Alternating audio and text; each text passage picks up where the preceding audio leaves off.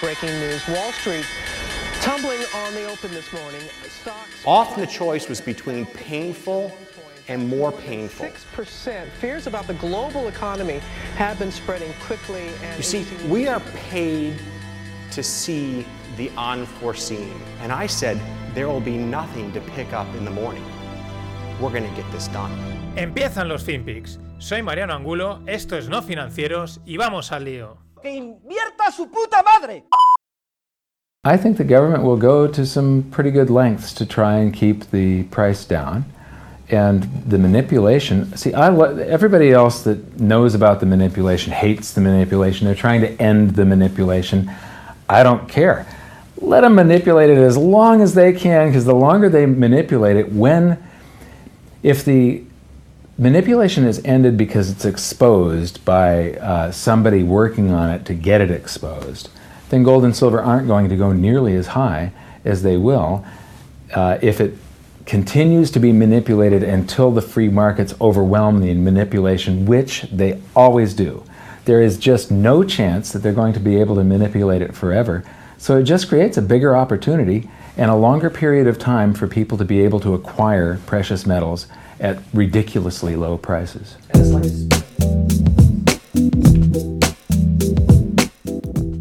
Hola no financieros, arrancamos semana. Este que oíamos, que oíamos era Mike Maloney, fundador de goldsilver.com, pues una web y una empresa para comprar y vender mm, metales preciosos. Este es un vídeo de hace 10 años en el que habla del mercado de la plata que está manipulado.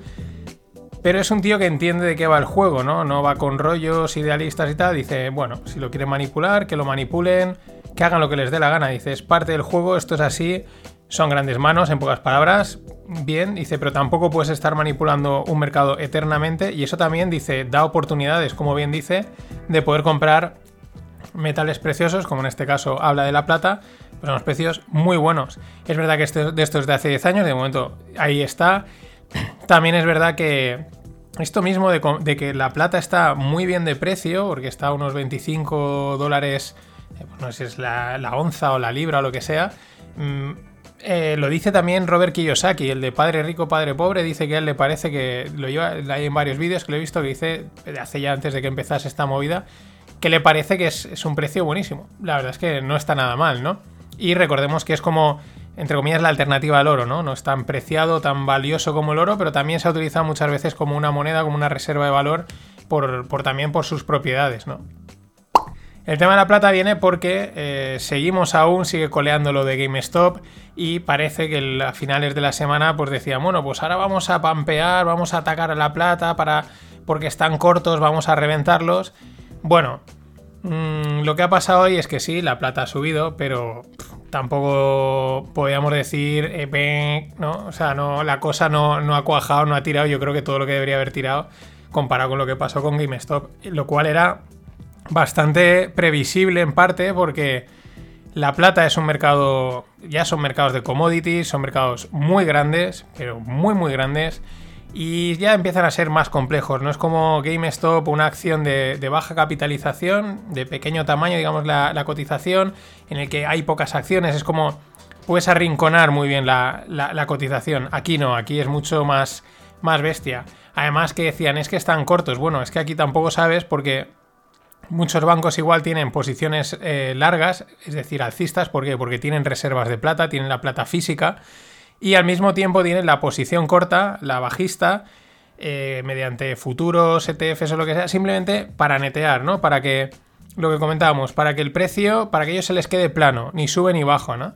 Y claro, este tipo de cosas, pues dicen, bien, pues que quieres tirarlo para arriba, pues vamos para arriba, quito mis cortos, dejo que corra y juego un poquito más, ¿no?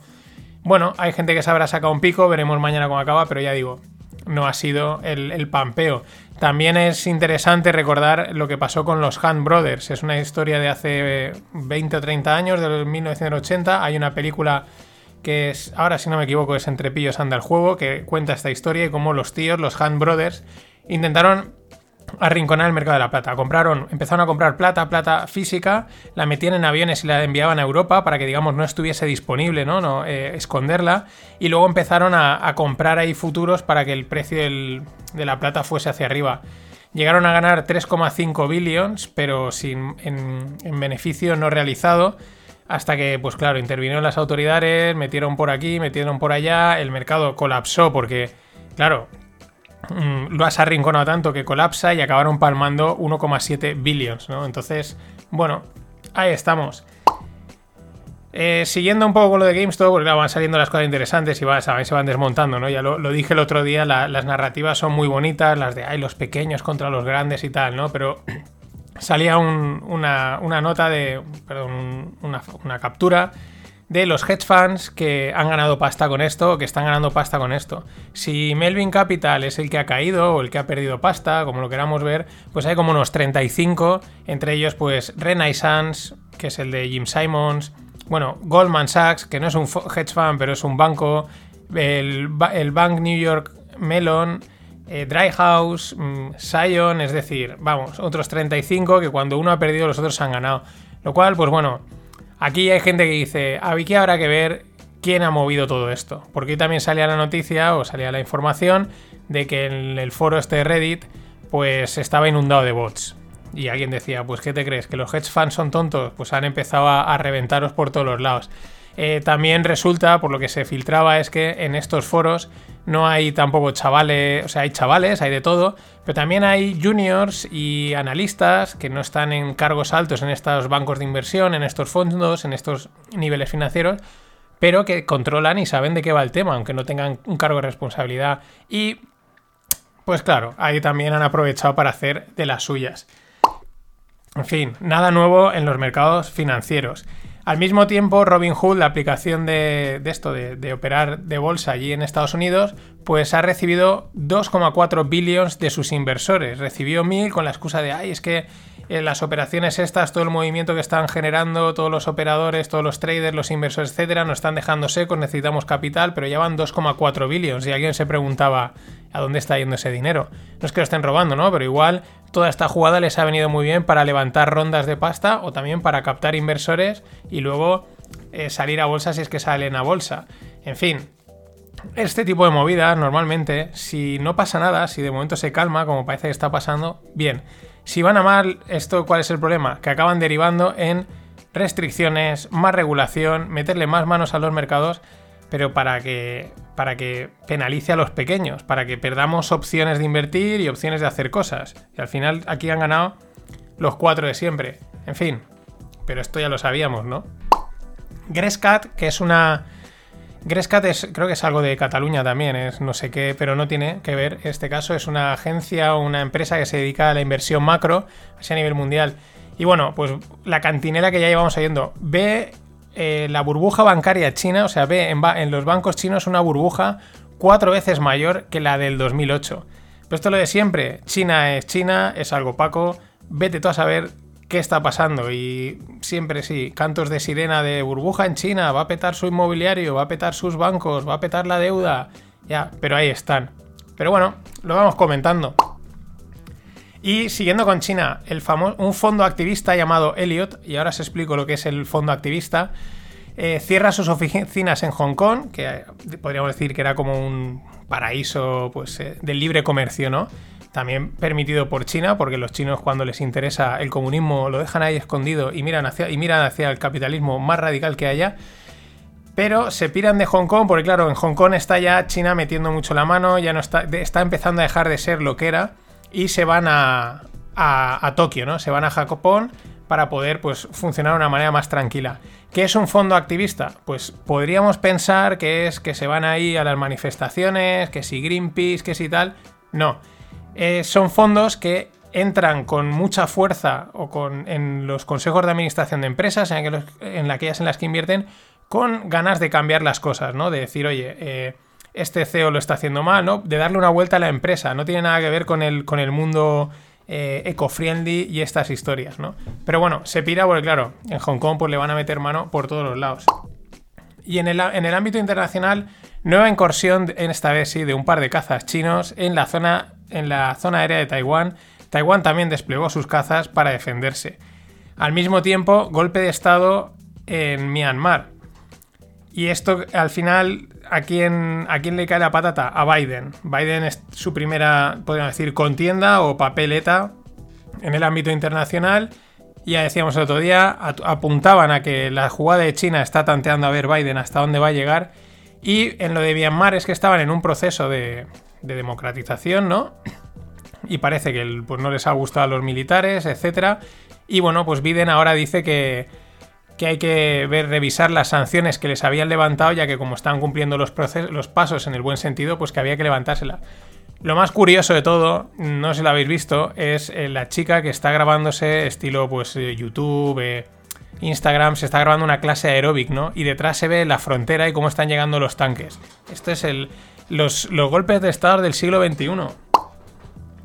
Y bueno, para ideas terroríficas, pues un, crack de ellas, ¿no? Bill Gates. Bill Gates está invertido en, un proyecto relacionado también con, la, con las universidades, que es Aquellos que seáis fans de Los Simpson os acordaréis de cuando el señor Barnes construye un disco para tapar el sol. Pues es muy parecido, tal cual. El proyecto es esparcir polvo en la atmósfera para bloquear el sol y así frenar el efecto invernadero. Y como muchos se preguntan, ¿y qué puede salir mal? Pues, mm, pues no lo sé, pero todo. De hecho, van a hacer una prueba en Kiruna, en Suecia, en junio. En fin, esto es que es y Rózalo, eso, dices, es verdad, no, no, es terrorífico. Y lo que es también curioso, que siempre están ahí, bueno, curioso y también terrorífico, porque está claro que cuando te venden algo todo muy bonito, pues... Ah, el timo de Greenpeace, esto me lo pasaban el otro día por, el grupo de Telegram, un, hilo de Twitter fascinante. O sea, Greenpeace en 2001 funda una empresa para suministrar energía verde en Alemania principalmente. Porque nadie lo hacía, nadie suministraba energía verde, ellos son una, pues una asociación o fundación, no sé qué, marco legal estarán. Y bueno, pues oye, nosotros traemos la energía verde, ¿no? Y lo que, trae, lo que pensaban traer era, o lo que han estado trayendo hasta ahora y siguen trayéndolo, es un gas que al final lo sacan de una mezcla entre de hidrógeno, que lo han generado a través de energía eólica, el biogás y gas natural venido de Rusia. Bien, y de ahí generan varios productos con el nombre Pro Wind Gas y entonces, bueno, pues etcétera, ¿no? Ya entra el punto de marketing, tal. El resultado es que el gas, todos los productos tienen entre un 89 y un 99% del producto de ese gas es gas natural venido de Rusia. Que igual por venir de Rusia, pues es un producto verde y súper y super climate friendly, ¿no? Pero estas cosas que tienen esta gente, es que... Y bueno, Google y Ford se alían para reinventar la conectividad del coche y al mismo tiempo ayudar a la transformación de Ford, ¿no? Ford es verdad que eh, quizás no se ha prodigado mucho con respecto a lo mejor a otras marcas en este tipo de nuevas tecnologías y tal, etcétera. Pero bueno, se, alía con el más grande que Well tiene muchos frentes abiertos en esto del coche. Tiene muchos que si está Waymo por ahí, sus propios desarrolladores, etcétera. En fin, interesante y probablemente más presión para, para Tesla, más que nada por lo que, porque cotiza en la, en la luna de Endor.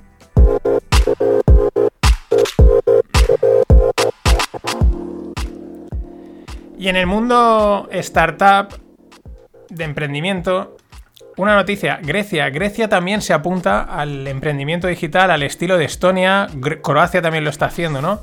Ponen facilidades a aquella gente que vaya allí, monte allí su empresa Hoy también, hoy en día también, salvo que vendas fruta en una frutería, por así decirlo, pocas empresas no son digitales, pero en fin, favorecen ese, oye, esas nuevas dinámicas, esas nuevas formas de no solo de, de vender, de crear negocios, sino de moverse por el mundo. Entre otras cosas, lo que dan es un 50% de reducción en los impuestos durante 7 años. Mientras en otros países, pues estamos. Mm, ¿Saldrá el sol? ¿No saldrá el sol? Y nos van a comer la tostada. Y bueno, en relación con esto, Jacinto Fleta, que es el fundador de Flamingueo, de aquí de Valencia, que eran unos, unos flotadores súper chulos, y últimamente pues el tío se ve que eh, debe tener bastante tiempo libre y hace pequeños proyectillos online que los hace con, además, muy, bueno, los programa y justo a raíz de esto de, las, de los impuestos de Andorra y tal, de la movida de los youtubers que se han ido a Andorra, que sigue coleando y menos mal, pues ha sacado una, hay una, herramienta, os la dejo en la newsletter, muy sencilla, en la que entras y puedes ver el ahorro de impuestos. Si no queréis amargaros, no lo miréis, porque es espectacular. Y luego, formas también de, incentivar las startups de forma que sea beneficioso para todos, ¿no? Que no sea dinero a fondo perdido. Lo que hacen, lo que hacen en UK, en Reino Unido. Hasta ahora han dado un billón de, en préstamos convertibles a mil startups. ¿Qué es un préstamo convertible? Que esto se utiliza mucho, o las notas convertibles, que se utiliza mucho en el mundo startup. Yo te doy el dinero, eh, normalmente el tipo de interés es cero o es prácticamente inexistente. Y si cumples unos hitos, pues ese préstamo se convierte en acciones, es decir, paso a, ser accionista de la empresa. Y si no, pues me los tienes que devolver. Muchas veces cuando me, lo tienes que devolver es porque no has, no has llegado a esos hitos y pues probablemente es que la empresa, la startup se va al guano, con lo cual es dinero a fondo perdido. Es un mix así que se utiliza bastante. Es interesante porque, claro, eh, desde un punto de vista estatal, mete mil, mete mil millones y, oye, pues si salen bien, eres también inversor de esa startup y si llegan a ser algo, pues también recuperas parte de la inversión. No tiene que ser, yo creo que todo el dinero público directamente a fondo perdido. Con lo cual es un, es un formato interesante. Aquí también, aquí seguimos viendo a ver si... Ah, no, que sale, que 9, que ahí parece que hay una nube. Y bueno, matizo, porque salió a las horas, en, el, en, el, último FinPix os hablaba de que Rey Dalio había publicado una nota sobre Bitcoin en la que daba una de cal y una de arena ha publicado en LinkedIn y en su página web un escrito explicando su visión sobre Bitcoin. Os lo recomiendo, os la dejo en la newsletter. Muy interesante porque es pues muy objetivo, intenta ser objetivo, intenta entender lo que, lo que cree que es y lo que no cree que es, ¿no? Claro, por eso no habréis visto que le han dado bombo, por eso nadie ha dicho nada. Sin embargo, cuando Elon Musk el viernes en su bio de Twitter puso simplemente el símbolo de Bitcoin, que Elon Musk trolea a todo el mundo, absolutamente todo el mundo, pero ¡pum! Bitcoin se fue para arriba y luego acabó corrigiendo. O sea que la pólvora de los Musk en ese sentido un poco mojada. Pero bueno, volviendo a lo que dice Dalio, os recomiendo leerlo, no es muy largo y es muy interesante. Porque es un análisis de los que molan, ¿no? De los que no son dogmáticos en un sentido u otro. Él dice que sí, Bitcoin es una super invención, es hell of invention, es una invención buenísima, eso no lo dudamos nudo, nadie, pero dice, bueno, tiene sus dudas en cuanto a su volatilidad, a que, como todas las tecnologías, que es que esto es de lógica, al final siempre hay una tecnología que aparece que es mejor, que te supera, ¿no? Y eso a él también le genera dudas sin conocer. Dice, es que esto ha pasado así históricamente. Y luego también, entre otras cosas, dice que él cogió dijo, bueno, pues eh, podemos estimar un poco la demanda futuro para intentar valorar el Bitcoin y cogió a su equipo de analistas y les dijo, a ver, generarme escenarios, escenarios de si Bitcoin ocupase el 10% de las carteras de los grandes inversores, el 20%, en fin. Ese análisis también lo deja por ahí, ese ya es para café para muy cafeteros, pero lo que dice es que demasiada incertidumbre, demasiadas dudas en todos los escenarios. Puede que ganes o puede que pierdas y que eso le genera una cierta duda. Bien, India prohíbe las criptos, quiere prohibir las criptos. Esto al final es lo que decimos. Todos los estados al final van a intentar meterle mano. Es verdad que tú las puedes prohibir, pero la gente las va a seguir usando. Lo que pasa es que al final, si puedes usar algo, pero no lo puedes usar en el sistema, ¿no? Si tú no puedes comprar nada con ellos, meterlas en el sistema, pues sí, bien, pero ahí. Y en esa misma línea, España ha salido por ahí una especie de borrador o algo así no entiendo mucho la parte legal y tampoco desconecto, pero en el que es un plan para las criptos y tal. Os dejo un hilo de Cris Carrascosa, que es una abogada aquí de Valencia, especialista en este tipo de temas, en el que desgrana todos los puntos mm, en pocas palabras. Meterle mano por todos los sitios que puedan. Esto es lo que hay. Hasta mañana. what works. These don't work against viruses. Regular masks don't work. That's simply what it is. It's been shown many times. It's not. It's nothing to do with COVID. COVID doesn't even factor into the equation because for years we've been looking at these issues. So they have these spacesuits. They're called PAPRs. They're incredibly effective. Uh, they filter viruses down to I think the point, 0.01 or something like that. Basically, we have materials like N99, N100, but N, N95 uh, blocks, let's say, um, 5%, only 5% of airborne particles can get through. But all viruses can get through, period. All viruses can get through. Now, do they get through? No, it's just like a chain link fence. If you, if you throw sand in a chain link fence, not all the sand gets through. So mm-hmm. I think the best example I can say is like the, per, the reason we wear masks and the reason I wear a mask, because the fear is so massive in this country. I wear a mask so people don't think I don't care about them. Okay? But I don't wear a mask because they work.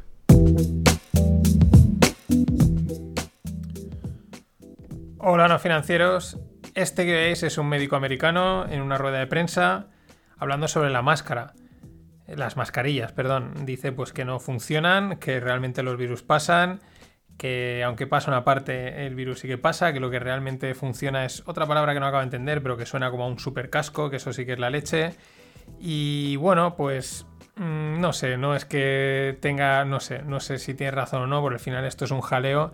Es verdad que por otro lado, pues acorde a los últimos hechos respecto al tema del virus, que por ejemplo aquí en España, concretamente en Valencia, pues esto va, al alza y todo el mundo está llevando mascarillas, mm, intentando limitar la, distancia y tal, pues dices, pues algo falla, ¿no?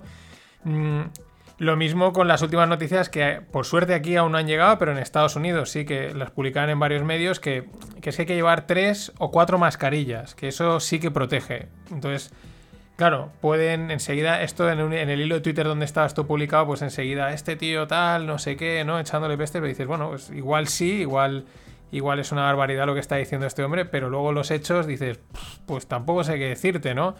Eh, lo que sí que asusta es que diga que la mascarilla no funciona y que lo que funciona es una especie de casco tal, porque es casi como que vamos a tener que llevar casco. O, y la otra verdad, sí, ¿no? Que hay, hay, una, hay una componente de miedo, quizás no sé hasta qué punto extremo o no. En fin, es lo que hay, siguen saliendo cada vez, pues cada vez sale uno, dice una cosa, esto sí, esto otro, otro, y mientras va pasando el tiempo. Y pasa el tiempo y en, relación con esto, Alemania, Alemania planea alargar su estado de emergencia hasta junio mínimo. Estamos en febrero. Hasta junio, los alemanes. Eh, que esto lo tienen todo medido, lo tienen todo calculado, perfecto, exacto. Mm, estos son esto sí que hay que fijarse en lo que hace esta gente. Eh, tela marinera, hasta junio, ya con o sea, desde ya, desde febrero, y como mínimo. En fin, es que mm, mejor miremos a otro lado o no, yo que sé. Bueno, el que tiene que mirar a otro lado es Jack Ma, el de Alibaba.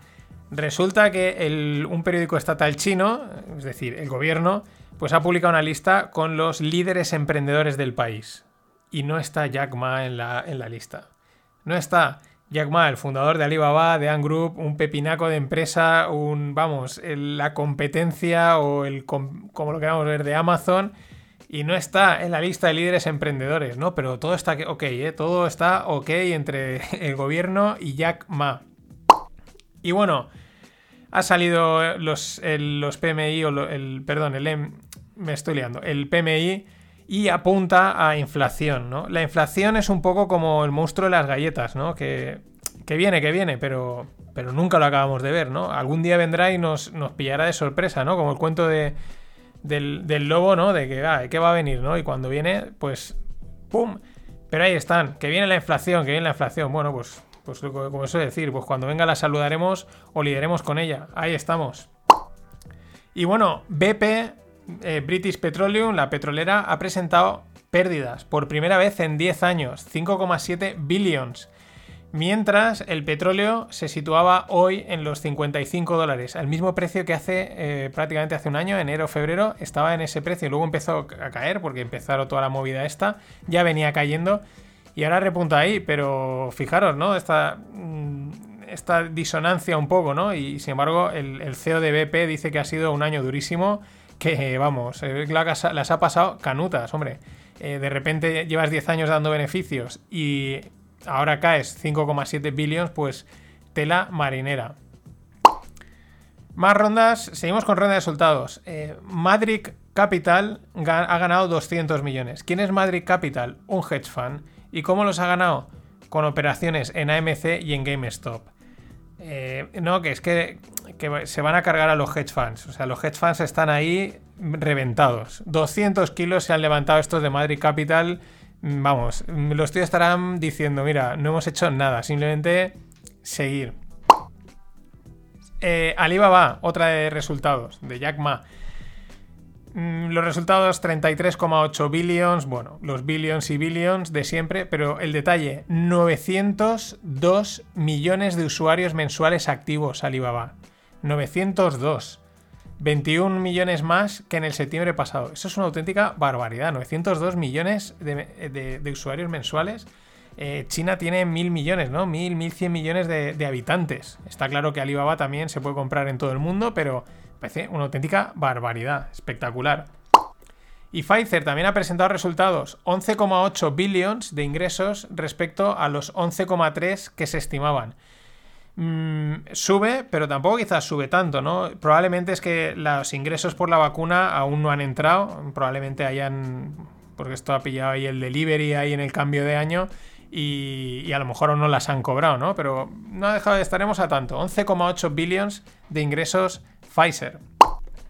Y luego, justo, una, una- empresa de drones que se llama EHang o EHang, que mi amigo José Manuel Pesudo del Bazar de la Bolsa, la- creo que la lleva en su fondo y me dijo, ¿tienes que hablar de ella? Pues justo me ha salido la noticia hoy, perfecta. Eh, ¿Qué hacen? Hacen drones para todo, para todo, para transporte de pasajeros, para logística, también para temas de ciudades inteli- inteligentes, etcétera. Según la noticia que tenía, eh, ingresan, tienen ventas de, muy poco dinero. Es que ponía, yo creo que se habían equivocado, ponía 17.200 eh, dólares o euros al año. Yo creo que ahí falta una M. Pero bueno, independientemente de eso, ha subido en tres meses un 925%. 925%. Es que Bitcoin reventado por. O sea, a ver aquí, aquí quién sube más. Estaba Bitcoin, pero llegaron los de GameStop y ahora ha llegado IHAN. Impresionante. Y siguiendo con enviar peña al aire, el de siempre, Elon Musk y SpaceX. Bueno, han hecho las pruebas con el S, con la Starship 9, la SN9, y muy bien, pero cuando ha llegado al suelo, pues otra vez ha estallado, que es lo que suele pasar. No pasa nada, son pruebas y para adelante. Pero también anuncian que quieren enviar la primera nave con civiles al espacio, totalmente llena de civiles, antes de que acabe el 2021. Ojo que ya llevamos dos meses. O sea, que el 2021 acaba en nada y estos ya quieren enviar eh, gente ahí arriba. La carrera del espacio es literalmente una carrera a toda leña. Sin manos y sin cordones. Las nuevas Nike Fly Ease. Bueno, Nike ya tiene los modelos Fly Ease que no llevan cordones, pero estas son un nuevo formato muy chulo porque es como que la zapatilla eh, como que se, mm, se dobla, ¿no? En, un punto. Entonces, eh, la imagen, lo típico de meter el pie en la zapatilla y que entre, bueno, pues la zapatilla está doblada, entonces metes el pie, bajas y la zapatilla se cierra, sin cordones, sin tocarla con las manos. Muy chula, luego veremos si tiene uso, si no tiene uso. Para mí el detalle es Nike.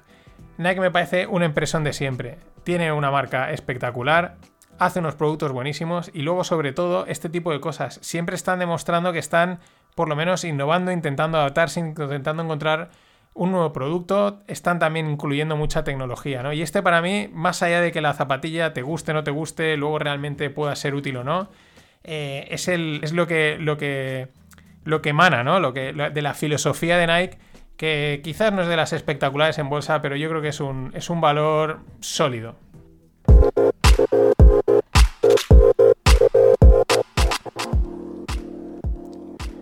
Y bueno, mundo startup, rondita de 15 millones para Holded. Mm, es un RP para pequeñas empresas y con ADN español. Bueno, es que son españoles, son de Barcelona. eh, una buena ronda, la verdad. Estos están yendo muy bien, hacen mucha publicidad, salen enseguida por ahí. Y pues oye, enhorabuena. La verdad es que eh, además con bastantes fondos de toda Europa y tal. Estos van, van como un auténtico tiro. Y los que mm, fueron como un tiro y ahora pues no si siguen yendo como un tiro o ya son un tiro, pues son las empresas de delivery. En este caso, Just Eat Takeaway, ¿no? Porque se, se- son la misma empresa ahora mismo. Han cerrado, o sea, han levantado un billón en bonos convertibles. Esto ayer lo explicaba.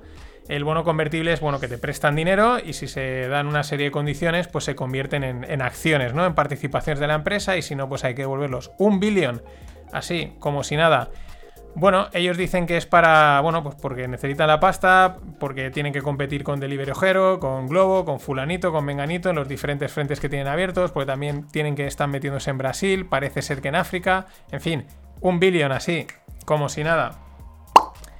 Y luego me ha llamado la atención, así como una reflexión, porque últimamente lo he visto bastante, ¿no? El FI.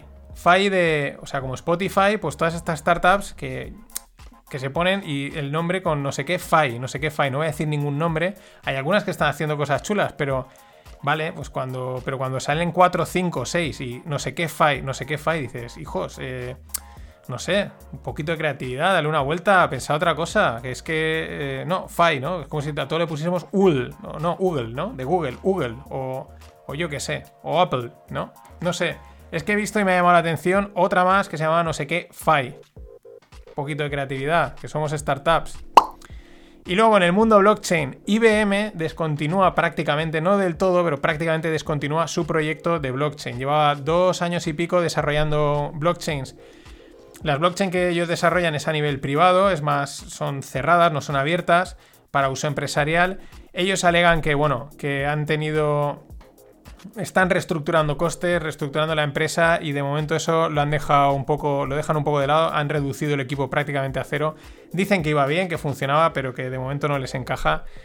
Eh, bueno, aquí varias lecturas. Yo ayer enseguida veía a los fanáticos, a las religiones del mundo descentralizado blockchain, alegrándose, ¿no? ¿Ves? Es que esto solo puede ser descentralizado, abierto, etcétera. Vale, puede ser, es verdad que es la filosofía de las blockchain y a lo mejor solo encajan si son en ese formato que tenemos todos en mente, ¿no? Totalmente libre, abierto, de comunidad, etcétera. Pero también hay que tener cuidado, creo, porque IBM es una empresa que también innova mucho. De hecho, tienen el Watson este, que es un ordenador mm, de inteligencia artificial que está chupando datos de todo el mundo y haciendo predicciones, etcétera. Están también metidos en computación cuántica. Es decir, eh, tienen divisiones en cosas de innovación en términos de tecnología. Y que se hayan metido dos años en blockchain y a los dos hayan dicho, lo dejamos de lado, es que igual, ¿y si no le han visto? ¿Y si no le han visto tanto negocio, tanto recorrido como parece? Podría ser, ¿eh? Podría ser. Y nada, por último, Mundo DeFi. En fin, eh, últimamente no menciona ningún proyecto porque es que es un, es un mare magnum lo que para, o sea, no paran de salir cosas y cosas y estos con estos y estos con lo otro y ahora esto le han sacado esta aplicación y ahora esta otra. Un auténtico jaleo.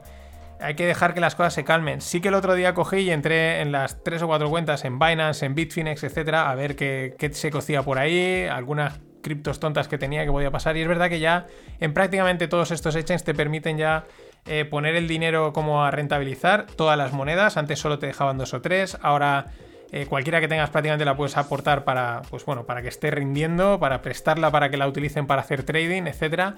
Y un montón de características, mm, yo creo, incorporadas del mundo DeFi, de mover, manejar el dinero, etcétera. Un auténtico mundo. Pero bueno, esto sigue creciendo, esto sigue expandiéndose. Hay que dejar que crezca, luego que se contraiga y entender. Así que nada, hasta mañana. All right. Well, the first thing I know is that you need to obsess over customers. Uh, I can tell you that we have been doing this from the very beginning, and it's the only reason that Amazon.com exists today in any form. Uh, we've always put customers first. When given the choice of obsessing over competitors or obsessing over customers, we always obsess over customers. We pay attention to what our competitors do, but it's not where we put our energy. It's not where we get our motivation from we really like to uh, uh, start with customers and work backwards. And again, that is the key thing uh, that I know, and it covers a lot of other mistakes. If you're truly obsessed over customers, it'll cover a lot of errors. Um, the second thing I know is invent. It's really important to invent. Uh, anytime we have a problem, we never accept either or thinking uh, we try to figure out a solution that gets both things. And that often requires invention, but you can invent your way out of any box if you believe that you can. And what we talk about is inventing on behalf of customers. Uh, it's not a customer's job to invent on, on for themselves. Uh, you need to listen to customers. It's critical. Uh, if you don't listen to customers, you will go astray. But they won't tell you everything, and so you need to invent on their behalf. And that focus on invention has uh, served us well. Some of the recent things, uh, even uh, Kindle, uh, not just Kindle, but EC2, the Elastic Compute Cloud, these are things that we would have never gotten to if we didn't have an inventive culture. But also, those are kind of large grain things, but there are small things too. And then, think long term. Uh, this is really uh, critical. Any company that wants to focus on customers and put customers first any company that wants to invent on behalf of customers has to be willing to think long term. And it's actually much rarer than you might think. I find that most of the uh, initiatives we undertake may take five to seven years um, before they pay any dividends for ¿Qué tal, no financieros? ¿Qué os creéis? Que el podcast iba a ser todo el rato el, la charlita de Jeff Bezos, ¿no? Pero es que eran dos minutos y creo que esto es casi... mm, Te ahorra un máster. Te ahorra un máster las tres claves que él dice que él ha aplicado siempre en, su- en sus negocios y me parecen... Bueno, siempre podemos encontrar mil claves, pero me parecen muy sucintas. La primera, atención al cliente, foco en el cliente, eso lo saben prácticamente hoy en día. Yo creo que todas las empresas eh, es algo ya muy establecido, ¿no? ¿no? El cliente manda, todo por el cliente, bien.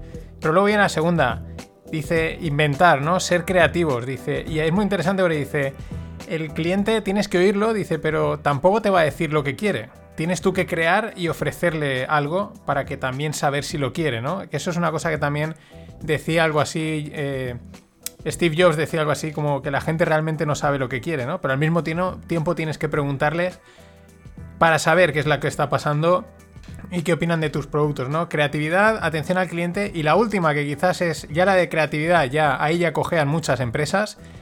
Y la tercera, eh, que es ya la que ya cojean muchísimas más, es la visión de largo plazo. Esto es algo que él hace ya tiempo que él, decía, ¿no? Le preguntaban y dice, a mí me da igual los, los quarter earnings, porque yo estoy pensando en, en- en qué tengo que hacer para que los quarter earnings de dentro de 4 o 5 años sean buenos, ¿no? Y, y eso le dice, dice, hay proyectos que tardan 5, 6 y 7 años en dar rendimiento. O sea, es, es espectacular porque hoy en día, pues, eh, igual muchos también estaréis pensando en vuestros jefes y estáis diciendo, sí, ves y cuéntaselo a mi jefe, que tenemos que empezar a hacer cosas para ver los rendimientos dentro de X tiempo, que no sabemos tampoco cuándo será. Ya no hablemos de política. ¿Y por qué Jeff? Pues porque ayer presentaron resultados, resultados espectaculares. Eh, los beneficios por acción ha duplicado la estimación. Había una estimación de 7 euros por, digo, perdón, 7 dólares por acción y se ha ido a 14. Esto de los beneficios por acción es que se cogen todos los beneficios que ha ganado la empresa y se divide entre el número de acciones, ¿no? Es, una, es un ratio que se utiliza muy a menudo. Y esa era una noticia espectacular, petada espectacular. Es verdad que yo creo que están. Gran parte también del crecimiento que hay en el mundo online está siendo porque es el mundo offline está seco, o sea, lo están secando por la pandemia y por todo, ¿no? Entonces, sí, puede, ojo, porque esto ya lo vimos con el Black Friday, que puede parecer que, buah, crece todo, crece todo, pero luego la suma de las partes de offline y online era peor que el año pasado, ¿no? Pero bueno, de momento los, los del mundo digital se lo llevan calentito. Y aparte anunciaba que, que se hacía a un lado, que deja a un lado su, su puesto de CEO, de Chief Executive Officer de Amazon, y el que le va a sustituir va, a ser Andy Jassy, que hasta ahora era el jefe de Amazon Web Services de la parte cloud, ¿no? Bueno, mm, ¿qué pasa? Pues que Bezos tiene ahí que sí, bueno, pues el discurso este de eh, la, igualdad de género, el medio ambiente, etcétera, están ahora todos, todos dicen el mismo discurso, es realmente aburrido, por muy genios que sean, es aburrido y es a todos y todos están diciendo el mismo rollo. Pero bueno, él tiene por ahí también como Elon Musk, sus naves al espacio, sus historietas y quiere más tiempo y entonces pasa a ser presidente, presidente ejecutivo y lo va a coger Andy Jassy. Bueno, dicen que también que es un tío creativo, que etcétera, tal, que lleva mucho tiempo con él, pero bueno, a ver qué pasa, porque bueno, estos cambios a veces, aunque pueda parecer que va bien, pues luego siempre puede haber, igual no sale tan bien, no lo sabemos, ¿no? Esto no se sabe, por ejemplo, Tim Cook con Steve Jobs salió bien, pero por ejemplo Steve Ballmer con Bill Gates, salió mal. El resultado, otro, otro dato más, otro dato espectacular. Jeff Bezos, o sea, sus, un, ratio, ¿no? Con él los ingresos han crecido en Amazon, los ingresos han crecido a un 41% de forma anualizada. O sea, un es, es que son unas cifras estratosféricas. Pero bueno, ahí está. Y sin embargo, la que pierde eh, de manera anecdótica, pero es interesante, es Google, Google en su división Cloud, que sería el Amazon, el Amazon Web Services, pero de Google, pierde 5,6 billions. Bueno, mm, estos ganan también tanto dinero que perder, perder por ahí dinero no es que sea algo grave, de hecho es poco. Pero es curioso porque sí que es un. El tema cloud es una división muy importante y estratégica para todas estas empresas, ¿no? Y ahí es verdad que Microsoft y Amazon le han comido, parece que le han comido bastante la tostada. Otro dato curioso relacionado con Google es que en los últimos seis años, Uber, y que también es, es una invertida de Google, junto con algunas otras apuestas de Google de este estilo, en seis años llevan perdidos 22 billions. Es verdad que para esta gente, pues perder 22 billions en 6 años es como si tú pierdes 22 euros, que tampoco. eh, o 220 euros o algo así. O sea, vamos, no, no pasa nada, pero no deja de ser curioso.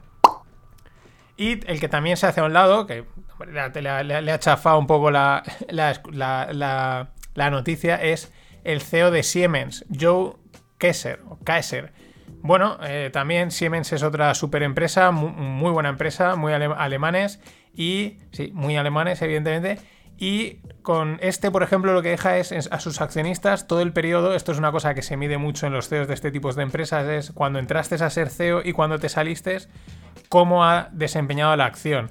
Muchas veces se entiende, esto era antes de que entrase la Fed y toda esta movida, pues se entiende que si lo has hecho bien, la acción se ha comportado bien. Ahora, ahora es cuánto, cuánto ha metido Powell. En fin, este hombre, Joe Kesser, ha un 11% de rentabilidad por año a sus accionistas, o sea que está muy muy bien. Y el que vuelve es Mario Draghi. Eh, vuelve a ser, han- le han llamado, le han llamado como ven a salvar a Italia, ven a echarnos una mano, gobierno técnico y bueno, el MIB, que es como el IBEX o como el SP italiano, se llama MIB, disparadísimo. Lo ha, lo ha recibido muy bien. Es verdad que pues Draghi al frente del Banco Central Europeo, pues al final, viendo lo que está ahora y tal, pues mm, hay buen recuerdo de él y sobre todo pues que es un hombre yo creo que muy técnico y, de esta gente que es lo que quizás en muchos países, incluido España, pues lo que haría falta es ahora gente de ese tipo que se deje de rollos políticos y tal y coja y ponga las cuentas en orden como Dios manda y, y digamos, el todo, ¿no? Pero bueno, otros seguiremos soñando. Y bueno, el que también ha vuelto, volvió hace poco, que está desaparecido, era Jack Ma. Ahí siguen habiendo los culebrones. Y bueno, ya se, se despeja un poco, ¿no? Eh, Ant, que era la división financiera del grupo Alibaba, pues al final, que era la que iba a salir a bolsa y le paralizaron, pues ha llegado a un acuerdo con el gobierno chino para, eh, bueno, eh, vamos, gana el gobierno, ¿no? Govern- government wins, que sería estilo Street Fighter. Mm, vamos, que el gigante fintech Ant va a ser considerado, va a tener que entrar como si fuese un holding financiero y por lo tanto estará sujeto a requerimientos similares a los de un banco, ¿no? Esto es algo que ya desde un momento salió, qué es lo que había pasado, qué es lo que movía, bueno, pues ahí eh, una de las de los escenarios era eso, que estos intentaban colar una fintech, y, pero que en el fondo realmente a lo mejor era una empresa muy, muy, muy financiera y por lo tanto había que exigirle más requisitos o vete tú a saber qué habrá pasado por ahí detrás. Y siguen los coletazos de GameStop y tal, pero claro, ya empiezan a salir la chichita, la chichita. Yellen, Janet Yellen, secretaria del Tesoro, en los dos últimos años ha cobrado casi 2 millones de dólares por dar conferencias. ¿Quién ha pagado estas conferencias?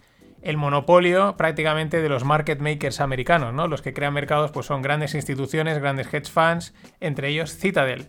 ¿Cuál fue su último discurso en la última conferencia en octubre? ¿Quién se la pagó? Citadel. Y en los últimos tiempos, parece ser que en varias, pues en total Citadel le ha, le ha soltado casi de los 2.800.000 los ha pagado Citadel. Luego dicen, no, es que los hedge funds y tal. Señores, esto funciona así. No hay más. Y al mismo tiempo sale la noticia, que era algo que también veníamos comentando, que Estados Unidos, la SEC, ya estudia endurecer la regulación para evitar nuevos casos estilo GameStop. Al final, eh, ganan los grandes y pierden los pequeños, porque este tipo de regulación siempre mete un tipo de restricciones que, penalizan al pequeño, que le, le limitan en utilizar ciertos productos y ciertas cosas. Nada, más de lo mismo. Es curioso también porque digamos que los mercados los ha roto la Fed, eh, el Tesoro americano, son los que los mercados están rotos, aunque no parezca, los ha roto y ahora, ah, vamos a solucionar, porque parte de lo de GameStop viene un poco porque tiene que ver con este, que los mercados están totalmente reventados, eh, digamos internamente, y pues ahora vamos nosotros a solucionarlo, ¿no? Crea tú la crisis y aprovechala. Van por ahí los tiros, yo creo. Y una que es alternativa a Robinhood, que se llama Public, hace un movimiento interesante, ¿no? Hasta ahora todas estas aplicaciones en Estados Unidos lo que hacían eso, te dejaban comprar acciones y productos financieros con cero coste, o sea, sin, sin comisiones, lo cual pues incrementa mucho la- el comercio, ¿no? El, el que se compren y se vendan.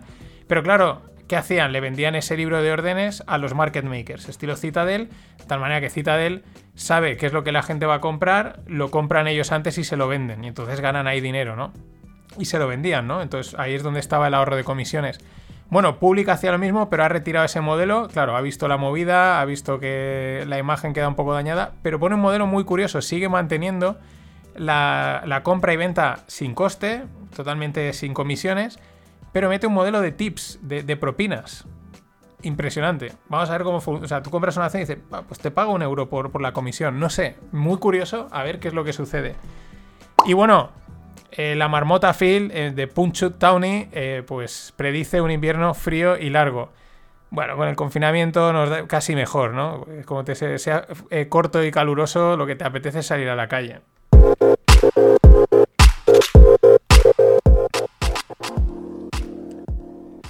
Y en el mundo startup, sigo con Uber, porque Uber es de estas empresas que dices, ¿es una startup o no? Porque son, o como Airbnb, hasta qué punto siguen siendo una startup o no, porque siguen teniendo ese modelo, etcétera, en fin. pero Uber compra Drizzly, que sí que podríamos decir que es una startup, por 1,1 billions. ¿Qué hace Drizzly? Pues hace delivery de alcohol. Aquí hace un montón de años, pero un montón, me acuerdo que salió, estaba el telebotellón y era una tarjetita, llamabas y te traían el botellón de urgencia, ¿no? En aquel momento no triunfó, no funcionó, pero eran unos adelantados aquellos, el telebotellón. Pues ahora fíjate, estos 1,1 billions, Drizzly, lo compra Uber. El alcohol tira mucho.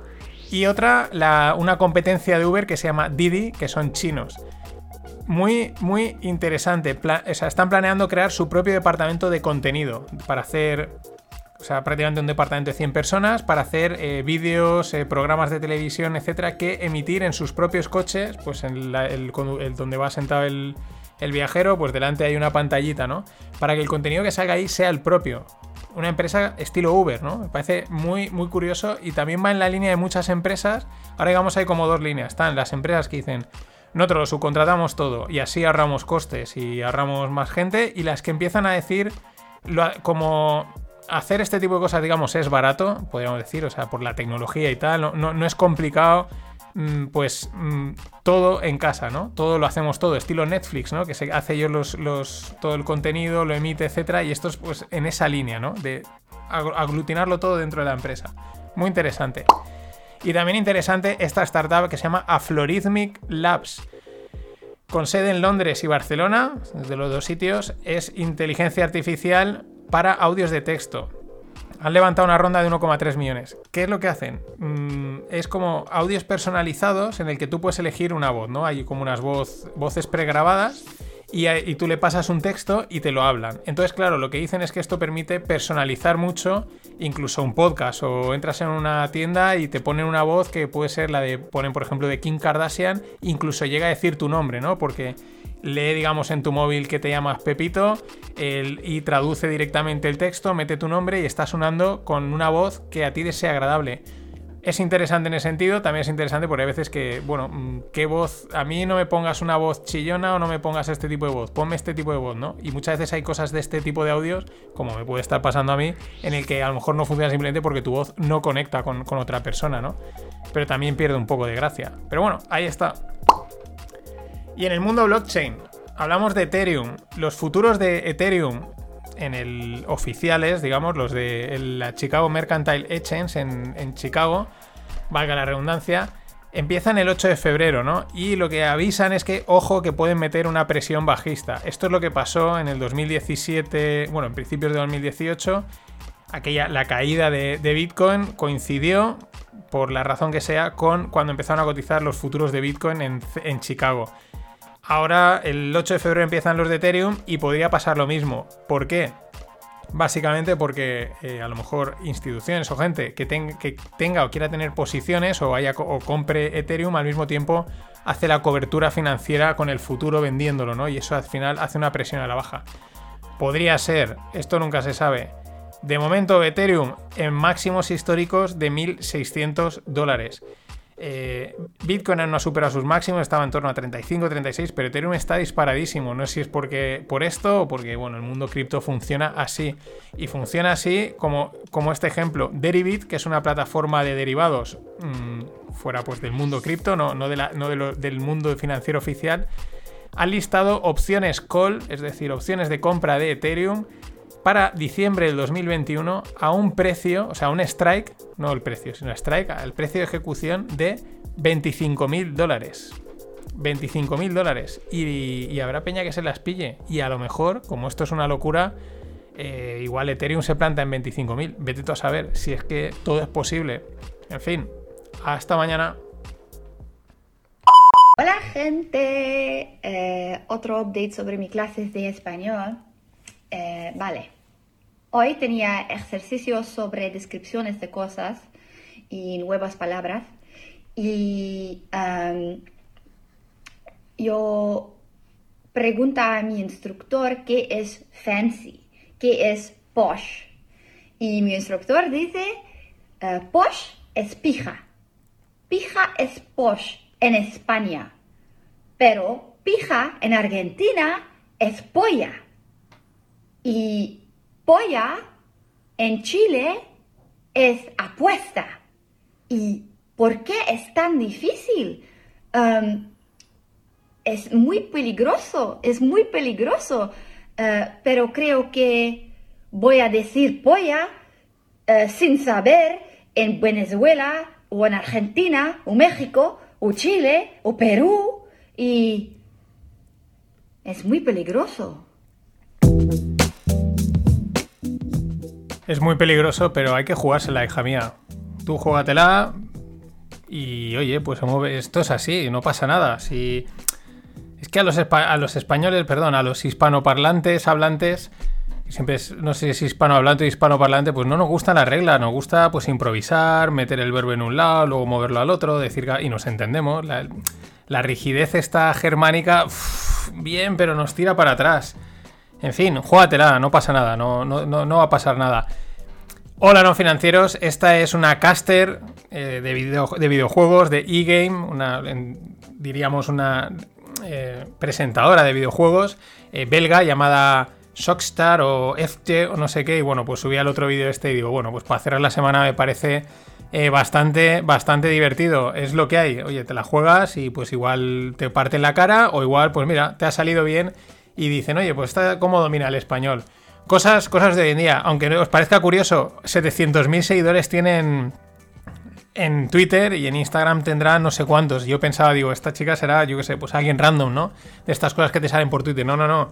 Un tacazo de seguidores. Impresionante. Bueno, volvamos, vamos a lo nuestro, vamos a, nuestro, a lo peligroso, que es el mundo de las finanzas. Así una especie de esquema de lo que más o menos está pasando últimamente en los mercados. Eh, están los bonos de, Después de lo de GameStop, la bolsa, el SP500 ha repodado, el Nasdaq estaba otra vez en máximos. Al mismo tiempo, los bonos de larga duración americanos, el 10 años, está cayendo de precio, ahora el, interés estaba en torno al 1,1 y el 30 años está también cayendo de precio y el interés, el interés en torno al 1,93. La curva, el steepening, sigue poniéndose cada vez más apuntado. Y bueno, pues esto es interesante, ¿no? Porque, claro, tal y como está, que no te dan nada por eh, no te dan dinero por nada, eh, pues bueno, a una inversión así a largo plazo, a un uno y pico al año, pues comparado con otras cosas no está mal. Vamos a ver esto por dónde acaba. Por otro lado, esto, este, este movimiento lo que hace es, le está metiendo un viaje al oro bastante importante, en torno, está ya por debajo de los 1.800 dólares, y al mismo tiempo hace que el dólar se refuerce. El que sube es el, o sea, cae el, euro y se refuerza el dólar. Y al mismo tiempo lo que está pasando es que la deuda corporativa de, empresas, ¿no? La deuda de empresas, la llamada high yield, que son los bonos yankees, es decir, es la forma guay de decir deuda basura, ¿no? De empresas deudosas que igual no tiran, pero claro, pagan bastante. Esta en la última semana ha ingresado 2,5 billions, mientras que los bonos de calidad, los bonos corporativos de calidad, ha, salido, han salido de ahí 1,1 billions.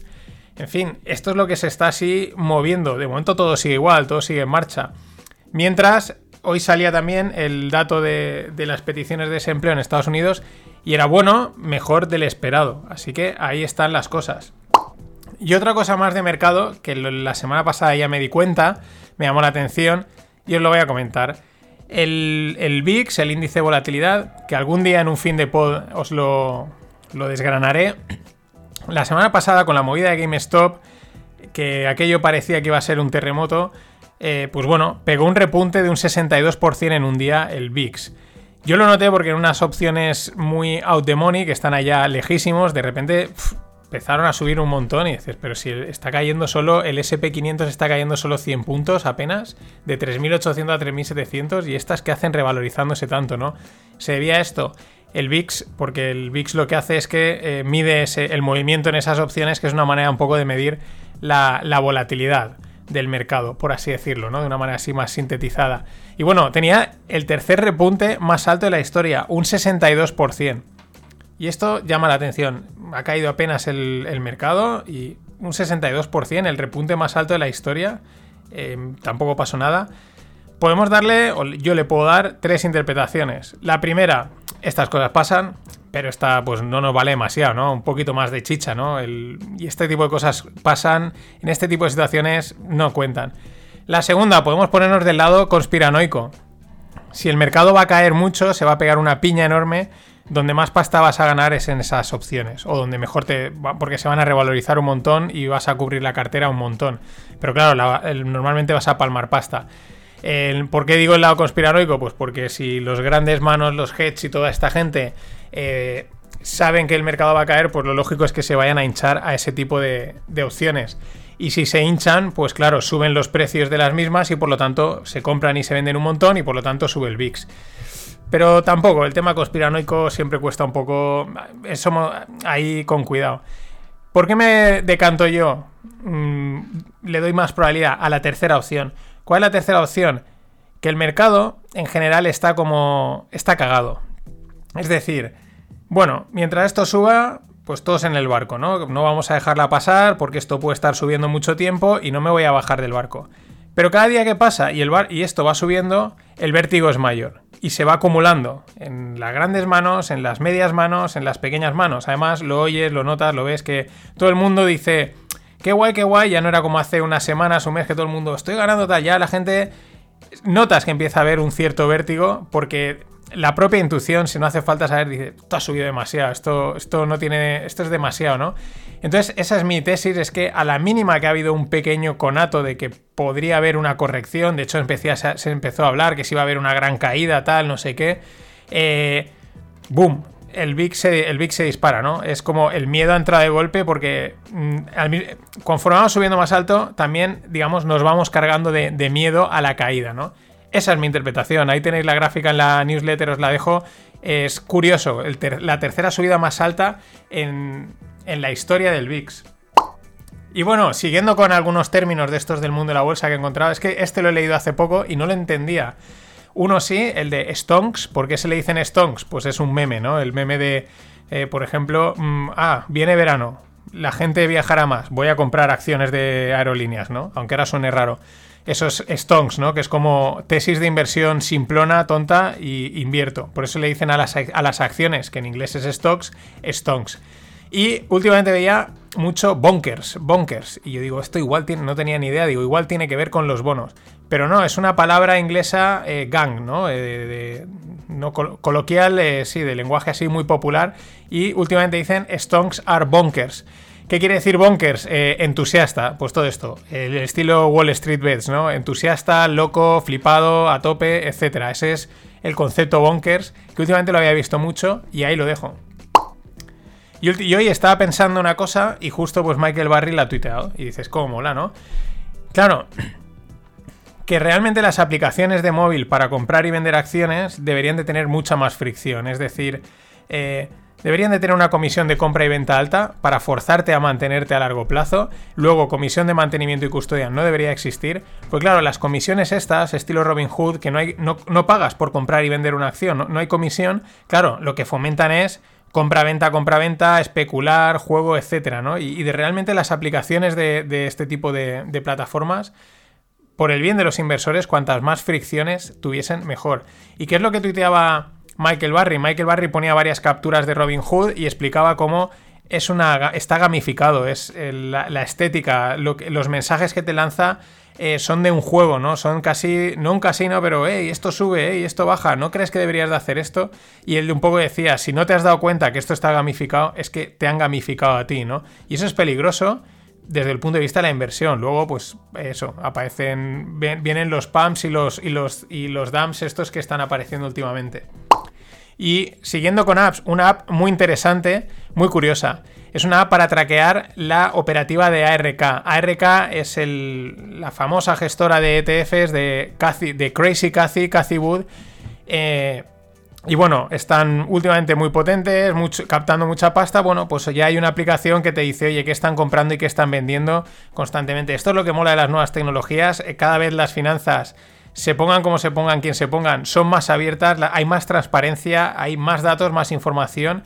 Por un lado mola, por otro lado también agobia, ¿no? En ese sentido, os dejo en YouTube, hice el otro día un unboxing de la RK, porque eh, un eh, Harry Cooperstein, que, o, o o algo así, se le llama Crazy Cathy y a sus ETFs le llama Fraud ETFs, ¿no? Pues ahí hice un poco la investigación de por qué les ha puesto ese apodo. No son un fraude, no es crazy, no es crazy, pero es un poquito YOLO, la, tesis de, de, Cathy Wood. Perdón. Y hablando de gente en esa línea, un, para mí ya es un bluff. Chamaz Palijapitilla. Últimamente todo el mundo, guau, es que Chamaz por aquí, tal. ¿Quién es este tío? Este tío es el fundador de Social Investment o Social no sé qué. Bueno, un tech de estos de allí de Silicon Valley que ha ganado mucha pasta. Es el dueño de los Golden State Warriors es el rey de las SPACs. ¿Qué son las SPACs? Las SPACs son un formato nuevo que ha salido recientemente o se está gastando más recientemente para sacar empresas a bolsa de una manera rápida y fácil. Es decir, para hacer pasta gansa de una manera muy especulativa.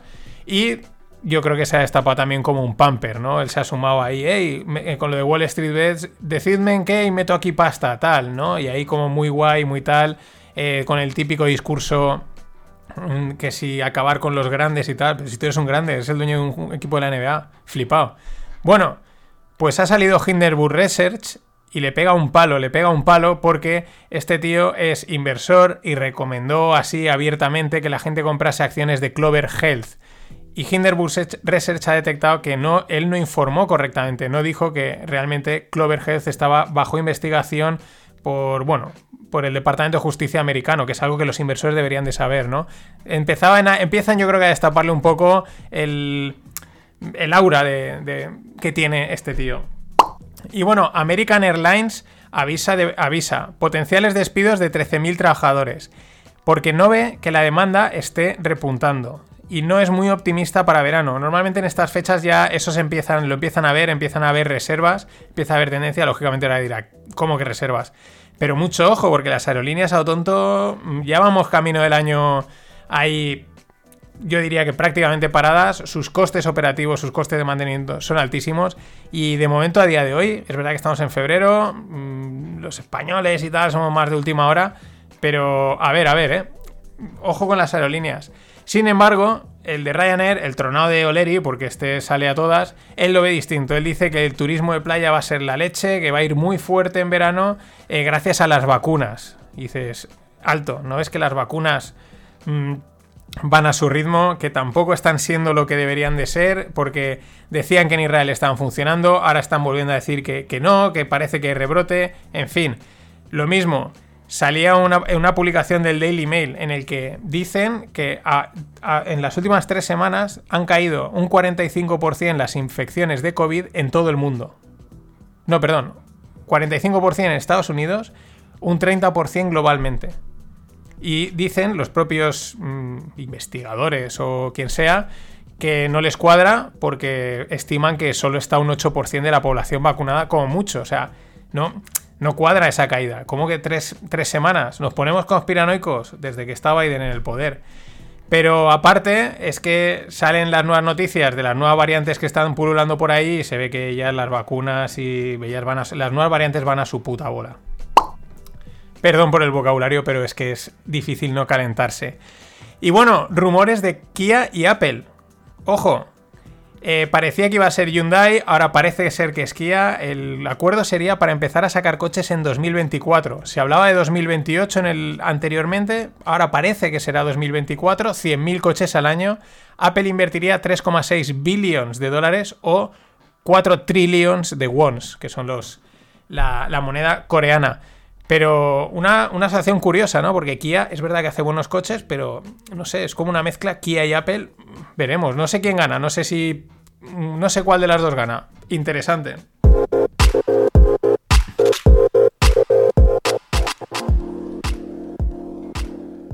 Y bueno, en el mundo, en la nueva economía, startups, Devo, que es una de las joyas, de las niñas bonitas del panorama español de ciberseguridad, un auténtico pepinaco ya de empresa, de estas que son, están entre empresa y startup. Bueno, han dicho que ellos pretenden salir a bolsa en unos años, no ahora, en 3, 4 años, lo cual pues eh, siempre mola y bueno, es muy bueno, ¿no? Pero es, no deja de ser interesante, sobre todo para... da mucha visibilidad y, es, es una cosa que yo creo en Europa y en España las empresas tienen que hacer bastante más. Y luego una de estas curiosas. Mm, es una empresa, o sea, en priori se llama Millions, pero no se llama Millions, ¿no? Porque es una startup anónima.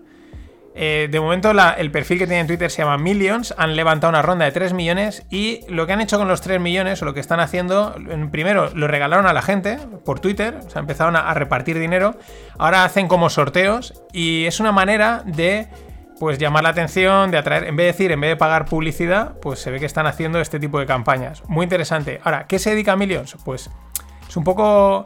Mm, es aún anónimo, creo que es parte del juego marketingiano, tampoco están los, fundadores, se sabe quiénes son, mantiene el anonimato según el artículo de TechCrunch, aunque luego estos evidentemente han investigado y son unos tal Elliot, la empresa se llama MyCard y parece que tendría que ver algo con el mundo fintech, con tarjetas de acumulación de puntos, pagos, etcétera.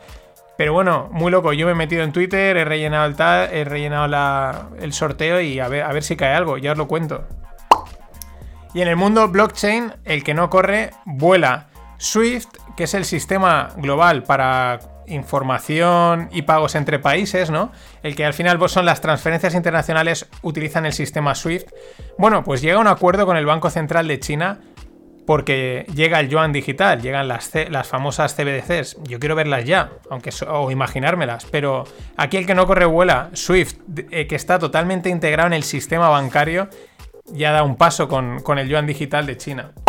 Y bueno, hace una semana Elon Musk en su perfil de Twitter ponía simplemente Bitcoin, ¿no? No decía nada más, ponía Bitcoin. Y ya, ¡buah! ¡fua! Bueno, bueno, bueno, bueno, la locura. Elon Musk pone tal de Bitcoin. Cualquiera que siga habitualmente a Elon Musk debería saber que en, troleo en Twitter estaba Donald Trump y él. Pues ahora como no está ya Trump, es él. ¿Y qué ha hecho, qué ha hecho hoy? Pues ha cogido, eso lo ha quitado y ha subido una foto de como si fuese lo del rey de la selva, ¿no? Cuando levantan ahí al, león, pero con el Dogecoin, la moneda que, que está parada, que no están desarrollando nada. Pues bueno, para arriba, disparada. Claro, los bitcoins rotos. Ya creían que tenían el apoyo de Elon y este tío se está riendo de todo el mundo. Así es Elon. Y el que no se ríe, pero para mí es casi, porque las contradicciones son enormes, es Scott Miner, jefe de inversiones de Guggenheim, uno de, los, de estos fondos que habían metido pasta en, o han metido pasta en Bitcoin. Bueno, hace una semana decía que no veía el precio más allá de los 30, que era muy difícil mantenerlo con el nivel de institucionales que había ahora y tal. Y se ve que el tío ha dicho, buah, mm, no. Y ahora dice que él ve el precio en 600.000.